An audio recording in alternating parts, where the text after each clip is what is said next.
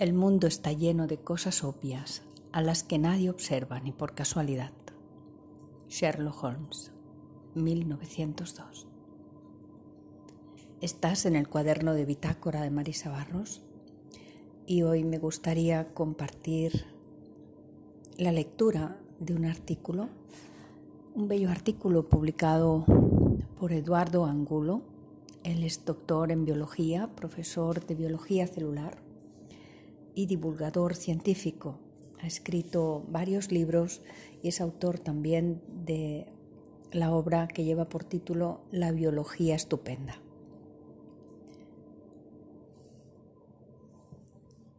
Paso a tomar lectura entonces de su artículo, dedicado a la historia del bolígrafo. El bolígrafo que ahora conocemos empezó a utilizarse en la década de los 40 del siglo pasado, es decir, hace casi 80 años. Pero como ocurre con todos los adelantos, tuvo precursores que hemos olvidado. Después de siglos de usar diferentes tipos de tinta para escribir, tinta que se había de tomar de un recipiente, o la idea de ponerla en un tubo y colocar una bolita en un extremo, cuya única función fuera la de extender la tinta sobre la superficie en la que se quería escribir. Esta idea viene del siglo XIX. Sin embargo, presentaba muchas dificultades técnicas. Fabricar bolas suficientemente pequeñas o colocar la bola en el cilindro con tinta. Y también la textura de la propia tinta. Todo ello se ha ido resolviendo con el tiempo y mucho ingenio. Casi todos los expertos nos recuerdan a John Lowe como el inventor del bolígrafo. John Lowe registra la primera patente de un cilindro con tinta y una bola en un extremo para escribir. Esta patente se registra en Estados Unidos el año 1888. En el texto de la patente, Lowe explica que su invención consiste en un depósito de tinta mejorado especialmente útil, entre otros propósitos, para marcar superficies ásperas, como madera, papel rugoso u otros artículos que una pluma, por lo general, no lo podía hacer. Lowe trabajaba con pieles y necesitaba un instrumento de escritura para marcarlas. Recordemos que incluso hasta principios del siglo XX la escritura simultáneamente tendría que atravesar siete u ocho copias superpuestas de papel carbón. Pero es en los años 30, en 1930, cuando se empieza a conocer el instrumento que conocemos como bolígrafo gracias al húngaro Laszlo Joseph Biro, nacido en Budapest en 1899.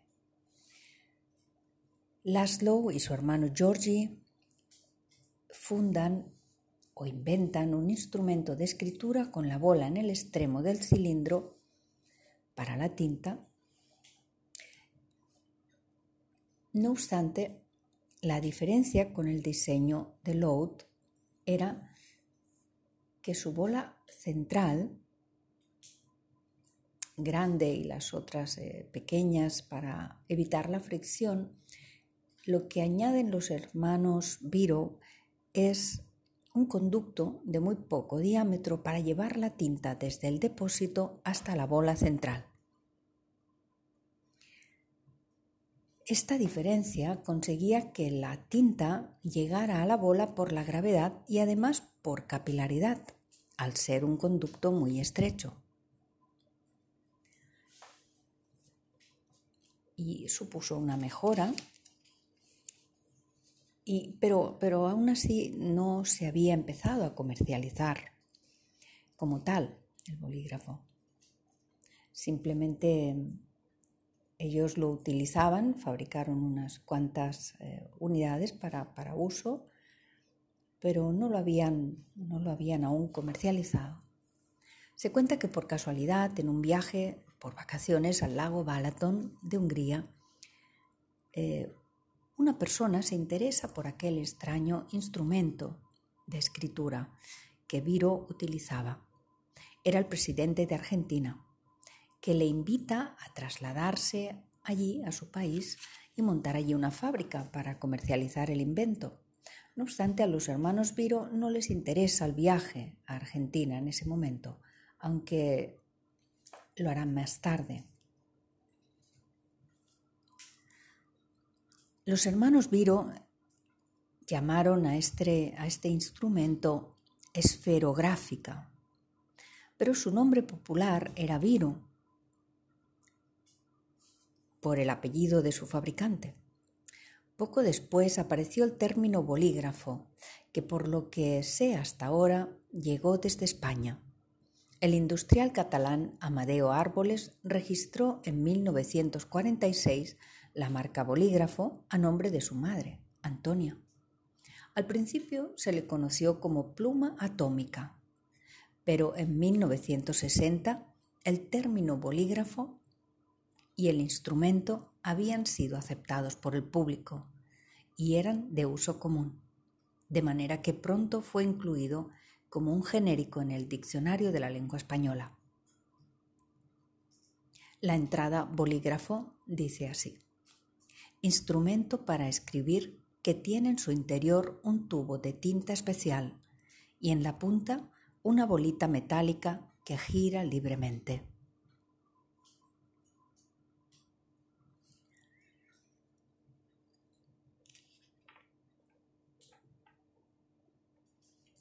Hasta aquí lo que quería compartir con ustedes esta mañana.